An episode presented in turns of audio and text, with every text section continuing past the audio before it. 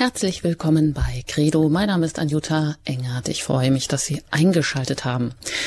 Fragen ist die Frömmigkeit des Denkens. Über diesen Satz von Martin Heidegger wollen wir heute gemeinsam nachdenken und ich lade Sie ein auf eine Gedankenreise, die den Blick auf etwas Vergessenes öffnen kann.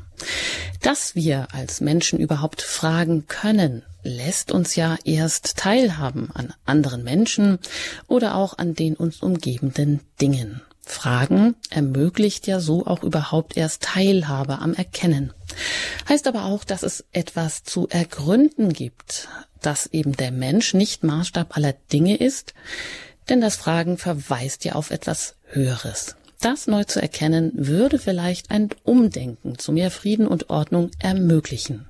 Vielleicht könnte man dann auch sagen, Fragen ist die Demut des Denkens. Ja, wie genau nun dieser Satz von Martin Heidegger gemeint ist, das fragen wir besser unseren heutigen Experten und ich darf ganz herzlich begrüßen Professor Dr. Heinrich Beck. Er ist uns aus Bamberg zugeschaltet. Einen schönen guten Abend. Guten Abend. Sie sind ein deutscher Philosoph. Sie hatten den Lehrstuhl für Philosophie an der Universität Bamberg 18 Jahre lang inne. Sie sind studierter Geisteswissenschaftler in vielen Fachbereichen, aber auch studierter Naturwissenschaftler. Ja, sie hatten viele Lehraufträge weltweit, auch Titular- und Ehrenprofessuren in Salzburg, Madrid, Buenos Aires, hatten Gastvorlesungen, ja, nicht nur in Europa, Amerika, Asien und Afrika. Ja, da hört man schon, dass sie sehr viel und vielseitig unterwegs und begabt sind. Und ich nenne auch noch so einige Auszeichnungen und Mitgliedschaften. Mitglied sind sie in der Internationalen und der Europäischen Akademie der Wissenschaften und Künste, auch der Königlich Spanischen Akademie der Wissenschaften, um auch einige Ehrungen zu nennen. Sie haben das Verdienstkreuz am Bande des Verdienstordens der Bundesrepublik Deutschland verliehen bekommen und sind von Papst Benedikt 2008 zum Ritter des päpstlichen Silvesterordens ernannt worden. Natürlich gehört auch dazu, dass sie zahlreiche wissenschaftliche Buchveröffentlichungen äh, getätigt haben, über Thomas von Aquin zum Beispiel, und zuletzt ist das Buch, das neueste Buch ist das Prinzip Liebe. Da geht es um einen philosophischen Entwurf, Liebe als Grundausrichtung auf das Gute. Der Schwerpunkt ihrer Philosophie, ja, das nur hier in zwei Schlagworten, das ist die Seinstheorie, die Friedensforschung.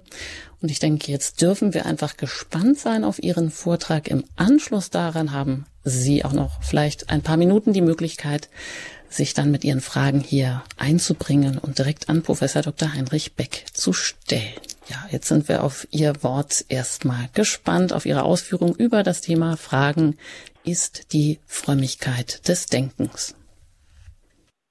Vielen Dank. Zunächst möchte ich herzlich danken der Vertreterin von Radio Horeb, Frau Engert, für die Einladung zu diesem Vortrag, für die Vorstellung meiner Person und für die Moderierung dieses Abends.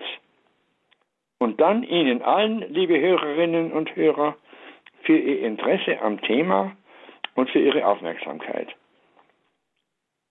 Das Thema lautet also, wie schon mehrfach erwähnt, Fragen ist die Frömmigkeit des Denkens, Betrachtung zu einem Satz von Martin Heidegger. Dieser Satz bildete den Schluss eines Vortrags mit dem Titel Die Frage nach der Technik, den ich selbst noch von Heidegger gehört habe. Er hat mich seither immer wieder beschäftigt, denn er scheint mir von großem Gewicht für das Verständnis unseres Daseins. Er weist den Weg in eine positive Zukunft. In einem ersten Schritt suchen wir den Menschen als eine fragende Existenz zu charakterisieren, in der sich eine Art Urfrömmigkeit ausdrückt. Dies scheint aber nicht mehr, und das soll ein zweiter Schritt zur Sprache bringen, für unser technisches Zeitalter zu gelten. Zuletzt wird in einem dritten Schritt gefragt, ob nicht gerade hier unterschwellig das Göttliche in neuer Weise erfahrbar wird. Also nun zum ersten Schritt. Die These lautet, der Mensch erscheint als eine fragende Existenz, die sich im Sinne einer ursprünglichen Frömmigkeit verstehen lässt. Hier stellt sich zunächst grundlegend die Frage, was ist überhaupt eine Frage? Sie scheint etwas Zwiespältiges darzustellen. Denn einerseits setzt sie voraus, dass man um den Gegenstand, nach dem man fragt, noch nicht vollkommen weiß. Sonst bräuchte man ja nicht mehr zu fragen. Andererseits aber schließt sie unausdrücklich schon ein wenigstens anfängliches Wissen ein. Sonst könnte man noch nicht fragen. Man wüsste gar nicht, wonach man überhaupt fragt und fragen sollte. Die Frage selbst intendiert den Übergang zu einem vollkommeneren Wissen um die Wirklichkeit. Hinter den Denkakten des Fragens steht ein vorantreibender Willensakt, der den Menschen weiter öffnet und mehr und mehr aus sich heraustreten, das heißt im wörtlichen Sinne existieren lässt. So zeigt sich, dass das menschliche Denken aus seiner existenziellen Mitte heraus ein fragendes Denken ist und dass der Mensch zutiefst eine fragende Existenz ist. Ferner, in Heideggers Satz wird Fragen als Frömmigkeit bezeichnet. Frömmigkeit versteht sich als eine spirituelle Lebensweise in gesammelter Ausrichtung auf das Göttliche. Sie schließt als Fundament die Aussage ein, dass das Göttliche bzw. Gott existiert. Dies aber scheint mit einer fragenden Einstellung des Denkens unvereinbar. Denn sie stellt grundsätzlich alles in Frage und damit auch die Existenz eines Gottes. Dieser mögliche Einwand veranlasst eine weitergehende Reflexion der Natur des Fragens, indem wir nun die beim Fragen vorausgesetzte anfängliche und noch relativ unbestimmte Wirklichkeitserkenntnis zu einer vollkommeneren Bestimmtheit herauszuarbeiten versuchen. Das Fragen als solches ist nämlich von unbegrenzter Weite und Tiefe. Man kann prinzipiell nach allem und jedem fragen. Damit geht die Bewegung des Fragens auf das Seiende im Ganzen und Letzten zu. Das heißt, das menschliche Fragen ist zutiefst auf den letzten und allumfassenden Grund, der nicht mehr in anderem gründet, sondern in dem vielmehr alles andere gründet, auf das Absolute gerichtet.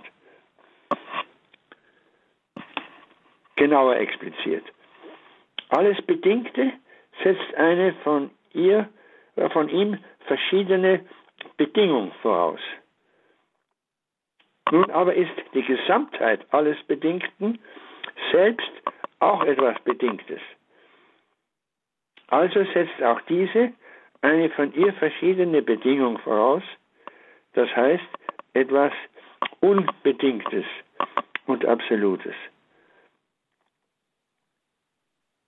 Die Bedingung der Gesamtheit des Bedingten ist selbst nichts Bedingtes mehr. Es handelt sich vielmehr um eine unbedingte Bedingung. Auf dieses zielt also zutiefst alles Fragen. Lässt sich über seine Natur Näheres sagen? Fragezeichen. Insbesondere muss das Absolute als, das, als der Grund der im Seienden angelegten Sinnordnung betrachtet werden, wie sie in den Naturgesetzen dargestellt ist. Denn wenn alles von ihm abhängig ist, dann besonders auch diese. Angelegter Sinn aber weist auf einen anlegenden, sinnstiftenden Geist hin. Damit kommt das Absolute als transzendente geistige Wirklichkeit in den Blick. Schließlich ist zu sehen, das Absolute kann nicht eine bloße Eigenschaft oder Fähigkeit eines anderen Seienden bedeuten, von dem es getragen wäre. Es ist vielmehr als ein in sich selbst stehendes, als selbstständiges Subjekt aufzufassen. Ein selbstständiges Subjekt geistiger Natur wird in der philosophischen Tradition aber Person genannt. Das Wort leitet sich her von lateinisch personare, das heißt durchtönen. Aber was tönt hier durch? Es ist das Sein der Dinge. Ein Beispiel.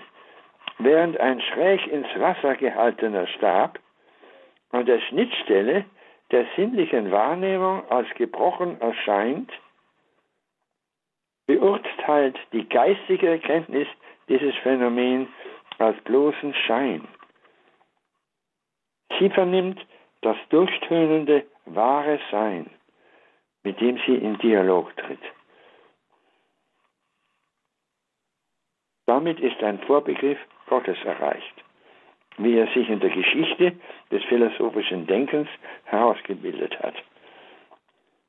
Der philosophische Begriff Gott besagt eine absolute geistige und als Person, und das heißt zutiefst als ein Du, ansprechbare Wirklichkeit,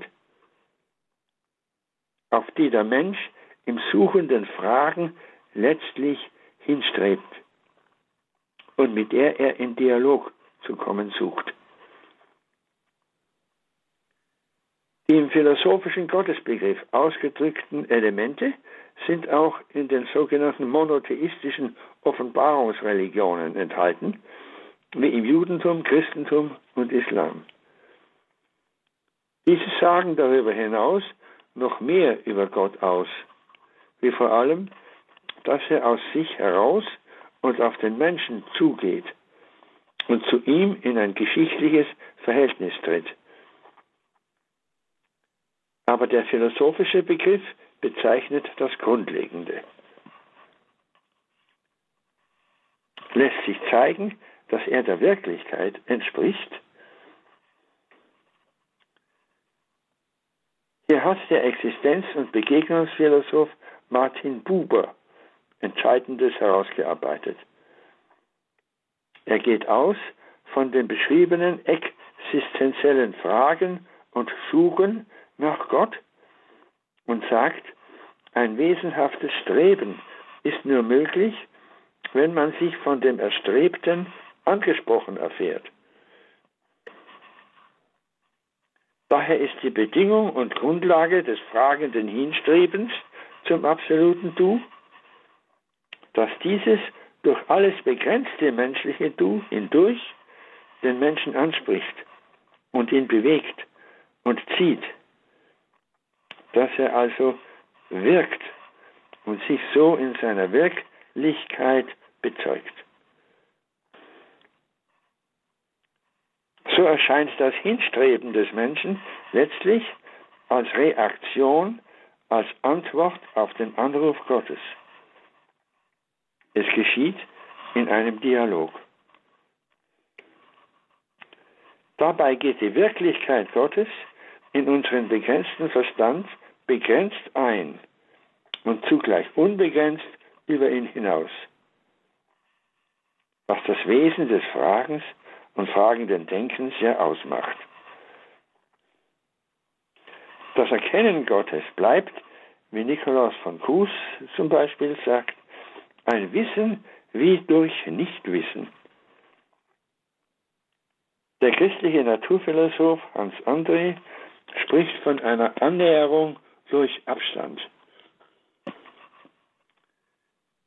Mit dieser Beschreibung ist nun der Habitus der Frömmigkeit umrissen.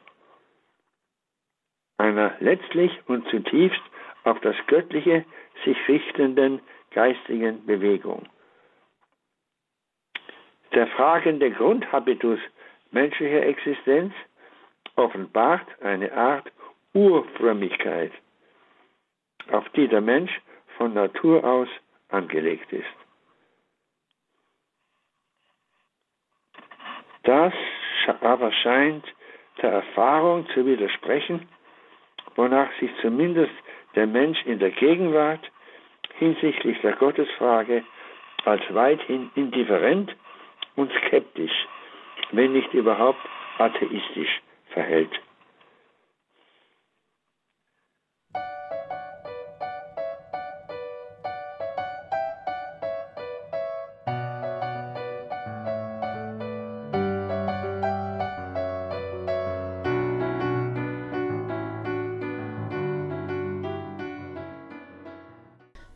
Fragen ist die Frömmigkeit des Denkens. Über diesen bekannten Satz von Martin Heidegger spricht Professor Dr. Heinrich Beck hier in der Sendereihe Credo bei Radio Horeb. Hören Sie weiter, Professor Beck.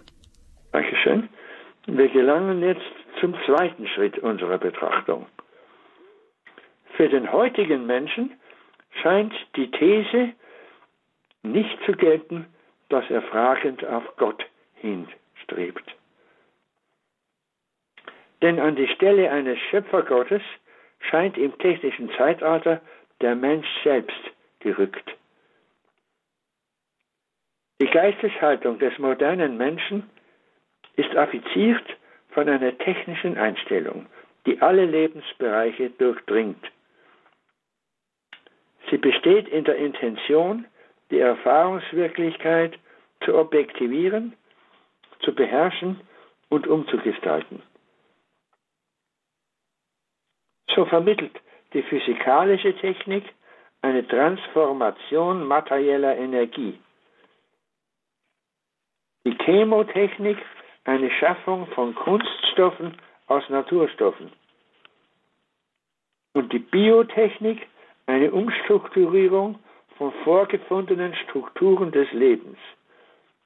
Zum Beispiel versucht man durch gezielten Beschuss der Chromosomen mit Elementarteilchen die erblichen Verhaltensmuster umzuprogrammieren, den Evolutionsprozess zu steuern und neue Arten des Lebens herzustellen, die bestimmten Zwecken angepasst sind. Ebenso zerlegt die Psychotechnik Komplexe des Erlebens psychoanalytisch in elementare Funktionen, um aus diesen psychosynthetisch neue Strukturen zu erzeugen. Schließlich werden durch Soziotechnik neue Formen des gesellschaftlichen Bewusstseins und Verhaltens aufgebaut, zum Beispiel in der Wirtschaft und in der Politik. Das heißt, Technik bietet sich dar als ein weltgeschichtliches Ereignis, in dem die gesamte vorgegebene Wirklichkeit mit ihrer anorganischen, organischen, psychischen und sozialen Dimension vom Menschen in Griff genommen und für seine Zwecke zur Disposition gestellt wird. Die Zielrichtung dieses Prozesses scheint eine Selbststeigerung des Menschen in seiner Macht zu sein. Er sucht sich als Herr der Welt gleichsam in seiner Herrlichkeit zu erfahren, indem er das Schöpfungsgeschehen selbst in die Hand nimmt. Im Blick darauf sagt Heidegger, in der europäischen Antike erschien das Sein in seinem Grunde als eine Vielzahl von Göttern. Im christlichen Mittelalter als der eine Schöpfergott. Aber in der Neuzeit und Gegenwart, ich zitiere wörtlich, sind der Gott und die Götter entflohen. Dies ist die Weise, wie sich das Sein in der Moderne dem Menschen zuschickt. Sie ist das Geschick oder das Schicksal des Menschen. Am Rande bemerkt, zu diesem Geschick, in dem das Sein auf den Menschen zukommt und von ihm zu begrüßen ist, gehört auch Adolf Hitler und der Nationalsozialismus. Eine spätere Konsequenz, die Heidegger persönlich sehr unangenehm war, der er aber nicht entrinnen kann. Angesichts der dargestellten Ereignisse in der Neuzeit und Gegenwart stellt sich die Frage, wo bleibt da die in Fragecharakter des menschlichen Daseins sich manifestierende Frömmigkeit? Die Antwort muss lauten, sie ist weiterhin wirksam, doch nun unter der verdeckten Form der scheinbaren Allmacht, in der der Mensch sich wähnt. Aber diese erscheint nicht sicher und nicht verlässlich. Vielmehr erfährt sich das Dasein stets von Gefahren und vom Untergang bedroht. So sagt Heidegger, ich zitiere, Dasein heißt hineingehalten sein in das Nichts. Die Angst offenbart das Nichts. Angst und Sorge sind Existenzialien, das heißt Grundweisen, in denen der Mensch existiert, in das Sein hinaussteht, existiert, hinaussteht. Sie sind Ausdruck dessen, dass das Sein nicht als bergender und tragender Grund erfahren wird, sondern dass sich vielmehr am Grunde des Seins das Nichts zeigt. Das Sein ist lediglich, wie Heidegger formuliert, ein Schleier des Nichts. Dem ist nur standzuhalten in einer existenziellen Hoffnung auf zukünftige positive Schickungen des Seins wobei solche Hoffnung freilich vage bleibt. So stellt sich die Frage, ob sich ein Grund für diese Hoffnung andeutet. Ein dritter und letzter Schritt soll zeigen, dass sich unter den Hüllen der technischen Machtsteigerung des Menschen eine Wiederkehr des Göttlichen anbahnt.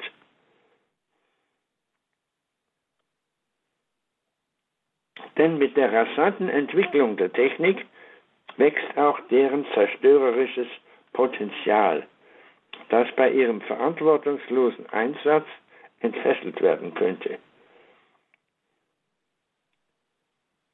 Diese Drohung erzwingt eine entsprechende Evolution des moralischen Verantwortungsbewusstseins. Es muss, wenn der Mensch überleben will, mit dem Fortschritt der Technik Schritt halten. Früher konnte man sagen, der Mensch habe die Freiheit, verantwortlich und gut oder verantwortungslos und böse zu handeln. In vielleicht nicht ferner Zukunft wird, die Alternative lauten, entweder gut sein oder überhaupt nicht mehr sein. Diese Erkenntnis gewinnt bereits Gestalt. Zum Beispiel erhöht sich durch menschliche Nachlässigkeit die Verschmutzung der Natur, was bisher noch nie dagewesene Anstrengungen auslöst, die Natur zu schützen. Entsprechendes gilt für die Erderwärmung und für den Klimawandel. Und ebenso mit der Entwicklung der Atomtechnik und der damit verbundenen Versuchung ihres kriegerischen Einsatzes mehren sich weltweit die Bemühungen um den Erhalt des Friedens. Durch dieses Emporwachsen der Verantwortung rückt in neuer Weise das Göttliche ein in den Horizont unserer Erfahrung. Denn Verantwortung bedeutet, wie das Wort schon sagt, ein ganz und gar ins Antworten gestellt sein. Auf den Anruf aus der Tiefe der Wirklichkeit.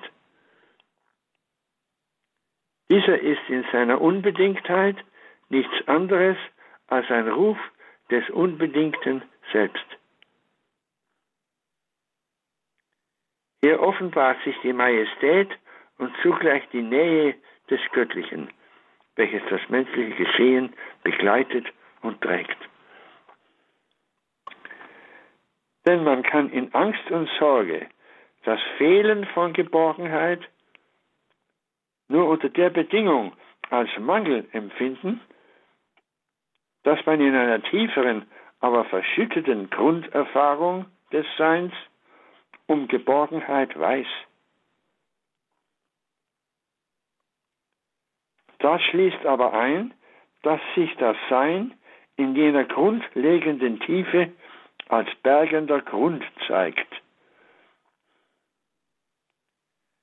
Die Urerfahrung eines aller Nichtigkeit und Zeitlichkeit enthobenen Seinsgrundes erscheint als Hintergrund der Negativerfahrungen des begrenzten und zeitlichen Daseins.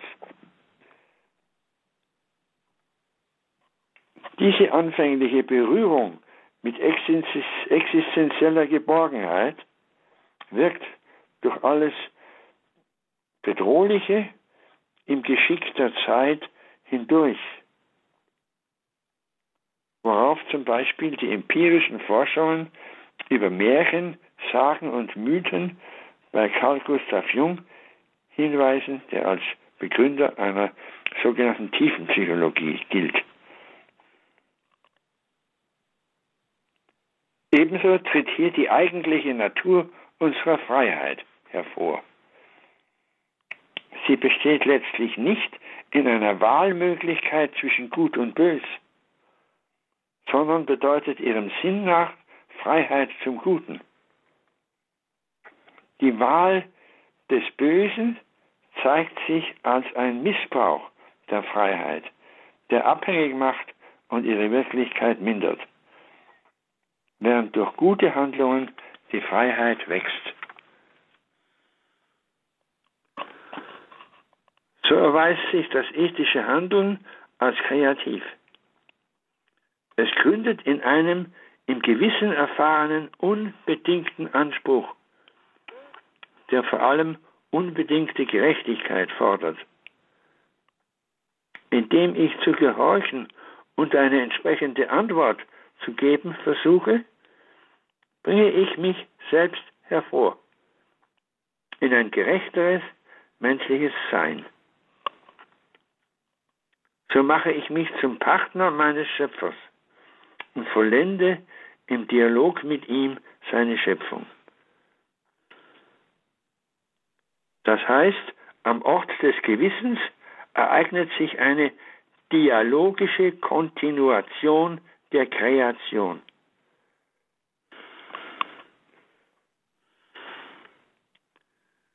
Von daher lässt sich der gegenwärtige Durchgang der Menschheit durch eine Zeit des Skeptizismus und des Atheismus wie eine metaphysische Stille deuten, durch deren Leiden ein göttlicher Weckruf hörbar wird.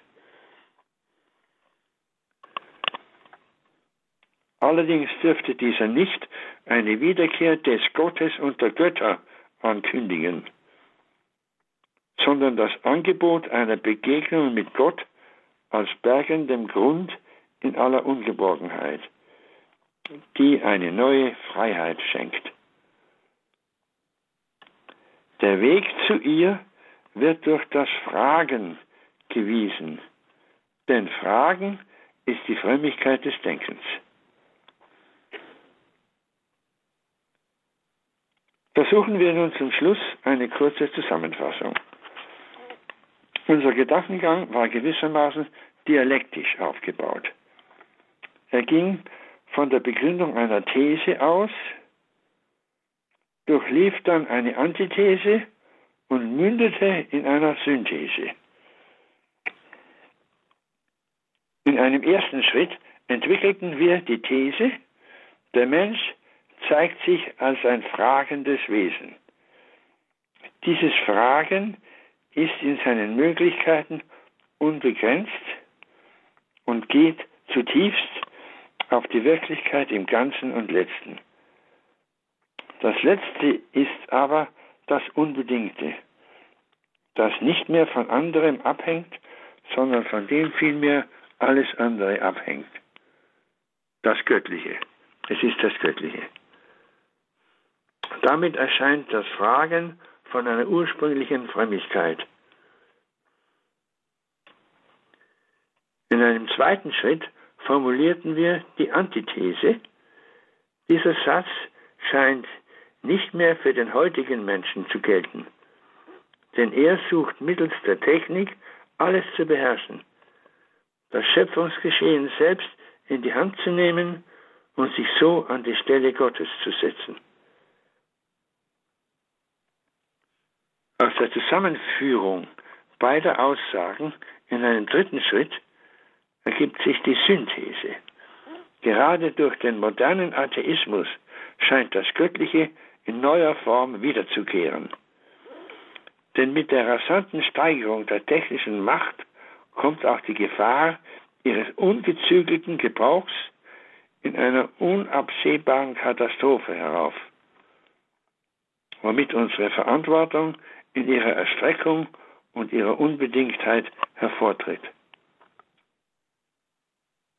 Unbedingte Verantwortung heißt aber ins Antworten auf einen Anruf des Unbedingten gestellt sein, das so offenbar auf uns zukommt.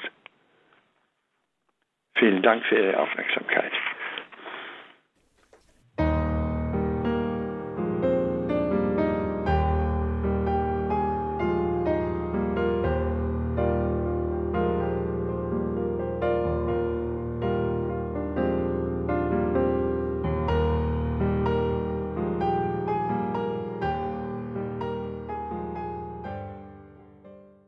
Sie haben eingeschaltet bei Radio Horeb in der Senderei Credo.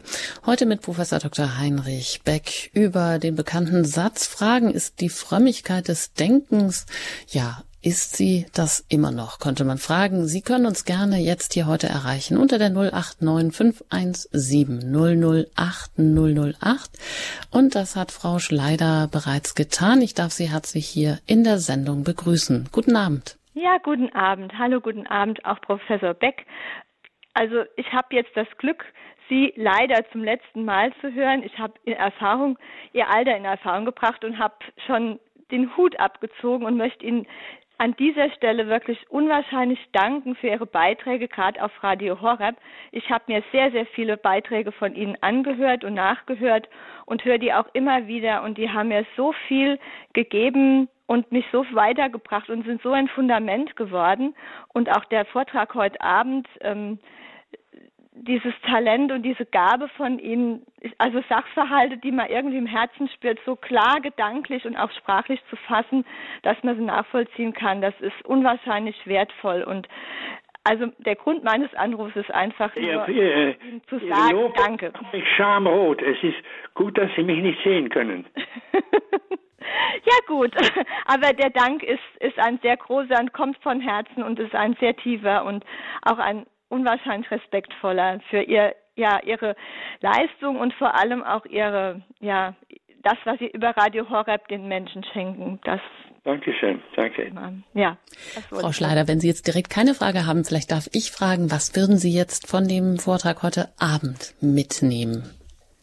Ja gut, wir stehen ja in der Zeit, auch gerade die letzte, das letzte anderthalb Jahr, was einem schon so bedrohlich vorkam. Und wenn man ähm, so Entwicklungen sieht, ich nehme jetzt nur mal Stichwort Lebensschutz und was da in Gesetze gefasst werden soll, was ähm, für meinen Begriff zum Teil sehr menschenverachtend und menschenunwürdig ist, dann ähm, nimmt mir jetzt diese, diese Gedanken von Professor Beck, dass das eigentlich eine Wiederkunft ähm, des Göttlichen ist, ja, eine andere Weise, wie es sich zeigt.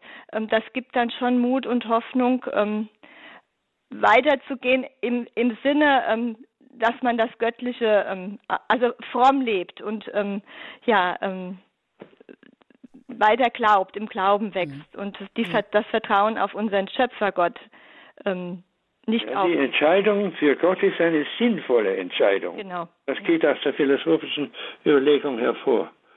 Man kann den Glauben nicht beweisen, aber man kann ihn als sinnvoll, als eine sinnvolle Entscheidung von der Philosophie her nahelegen. Und das war hier meine Intention.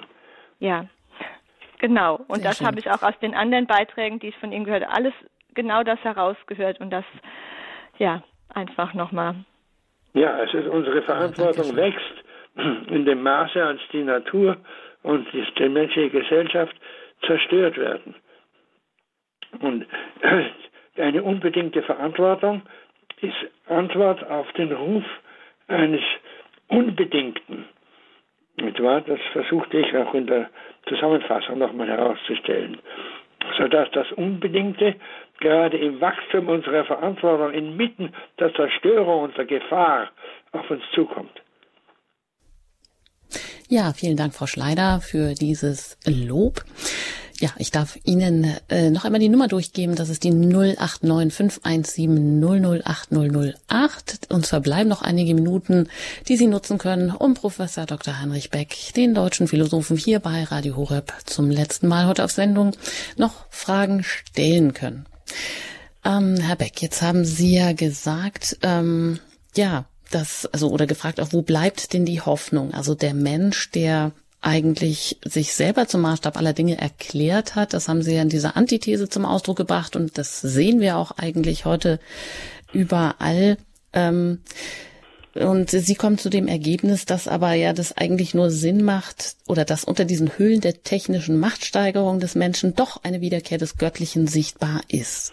Aber jetzt ist da ja noch der Wille des Menschen, weil er das nicht erkennen will. Und ich denke, wir merken ja alle, dass wir, so wie Sie das auf, äh, zugespitzt haben, entweder wir werden gut sein oder wir werden eben überhaupt nicht mehr sein. Das ist ein sehr guter Hinweis, nicht wahr?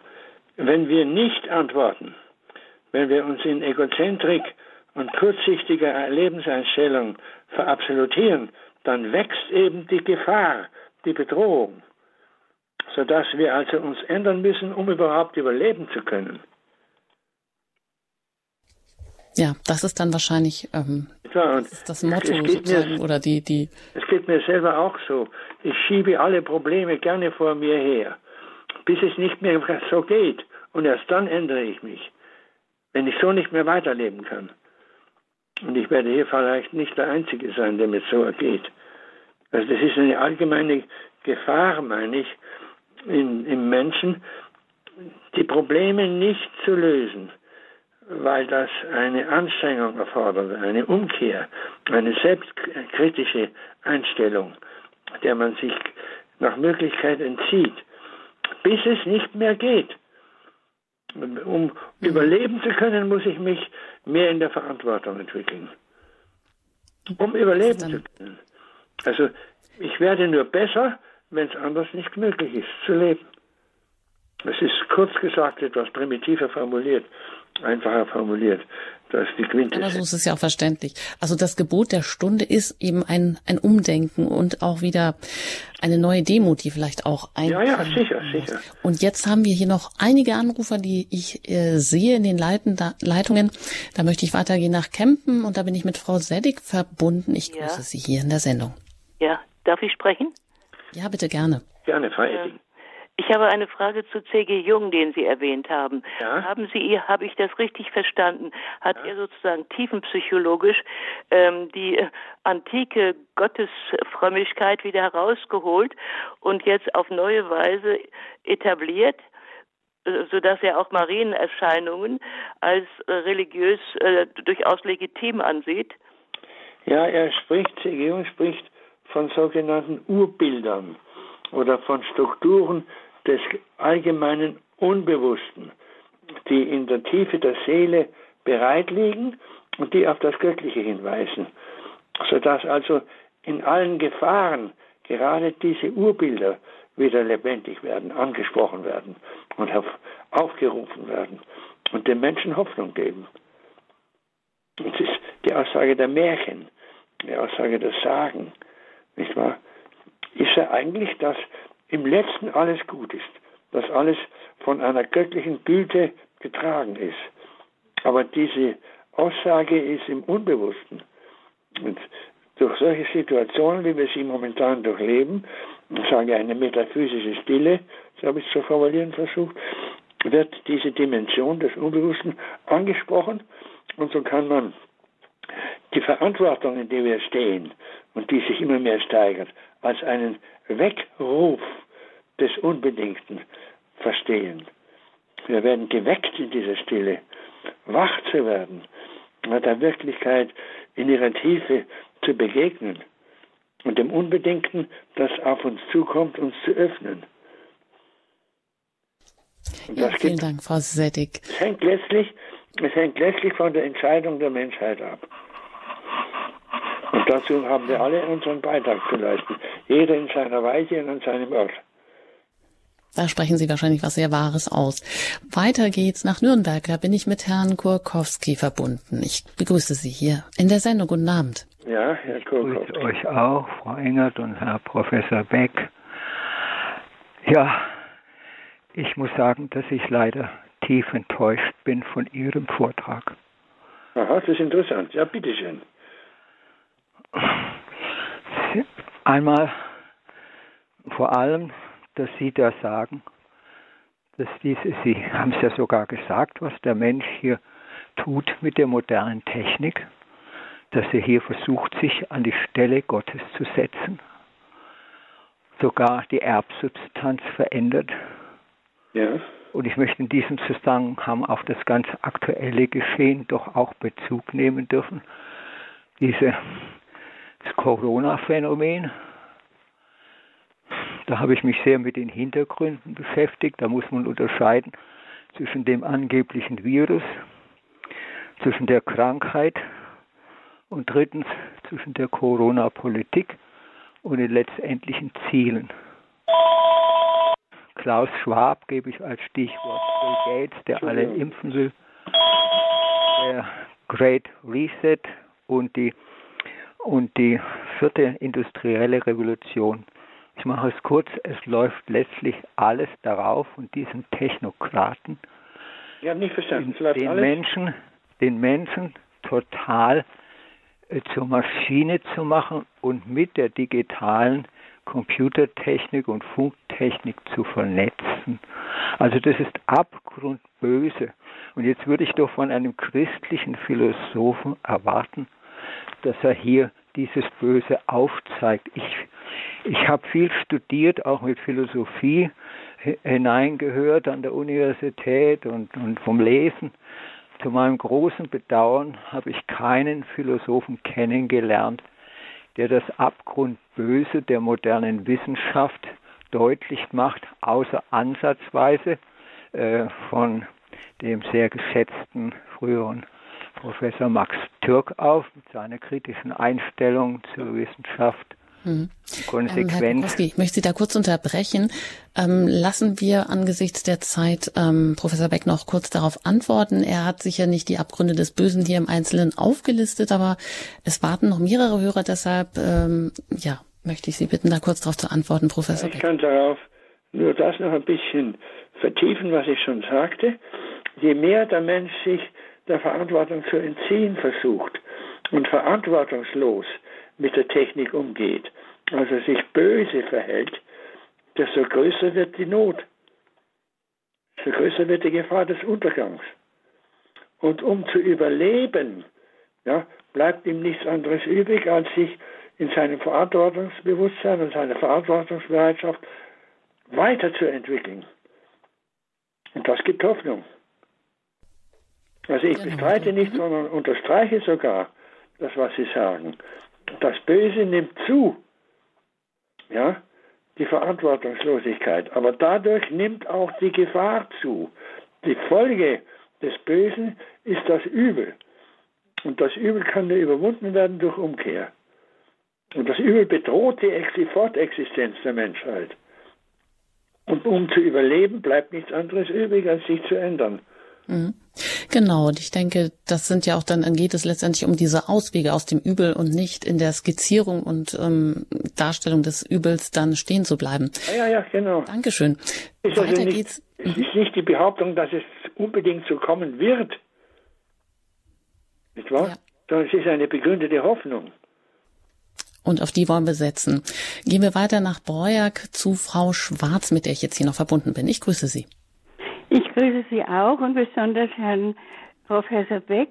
Ich habe ihn das erste Mal jetzt gehört.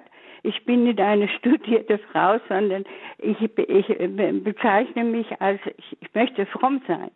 Aber meine Frömmigkeit besteht in dem, dass ich eben forsche, forsche und immer wieder frage. Ja. Und es geht ja um die Frage nach Gott. Und ich habe das Tagebuch der Schwester Faustina. Ich möchte den Herrn Professor Professor fragen, ob er das kennt. Ich kenne das Buch nicht.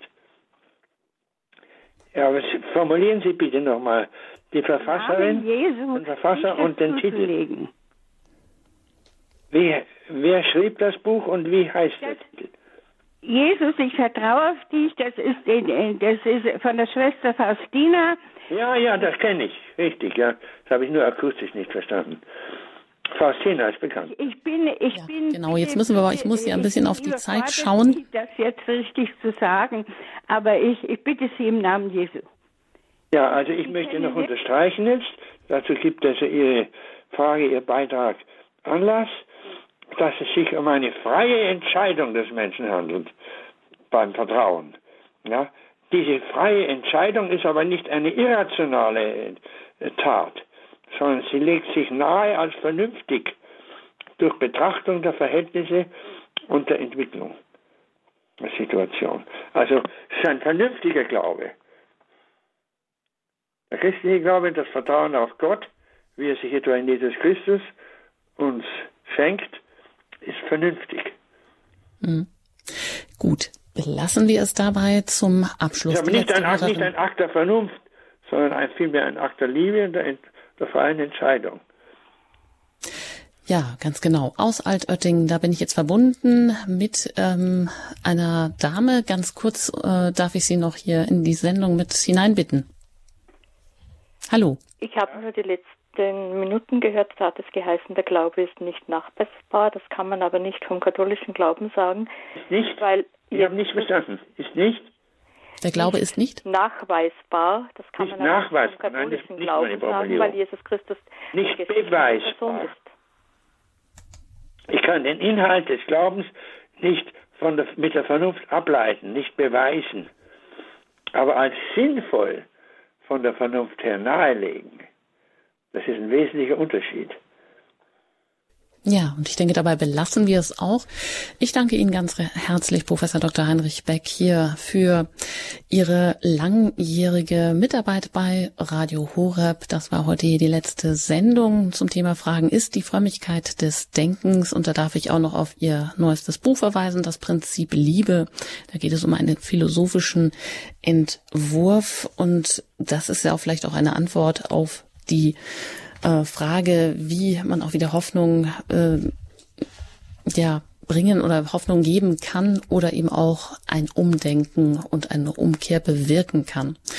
Ich wünsche Ihnen alles Gute und auf Wiederhören, Herr Ich Professor möchte mich nochmal sehr herzlich bedanken, sowohl bei Ihnen, Frau Engert, für die Einladung und Moderierung des Abends, als auch bei Ihnen allen, liebe Hörerinnen und Hörer, für Ihre Fragen und Ihre Aufmerksamkeit, für Ihr Engagement.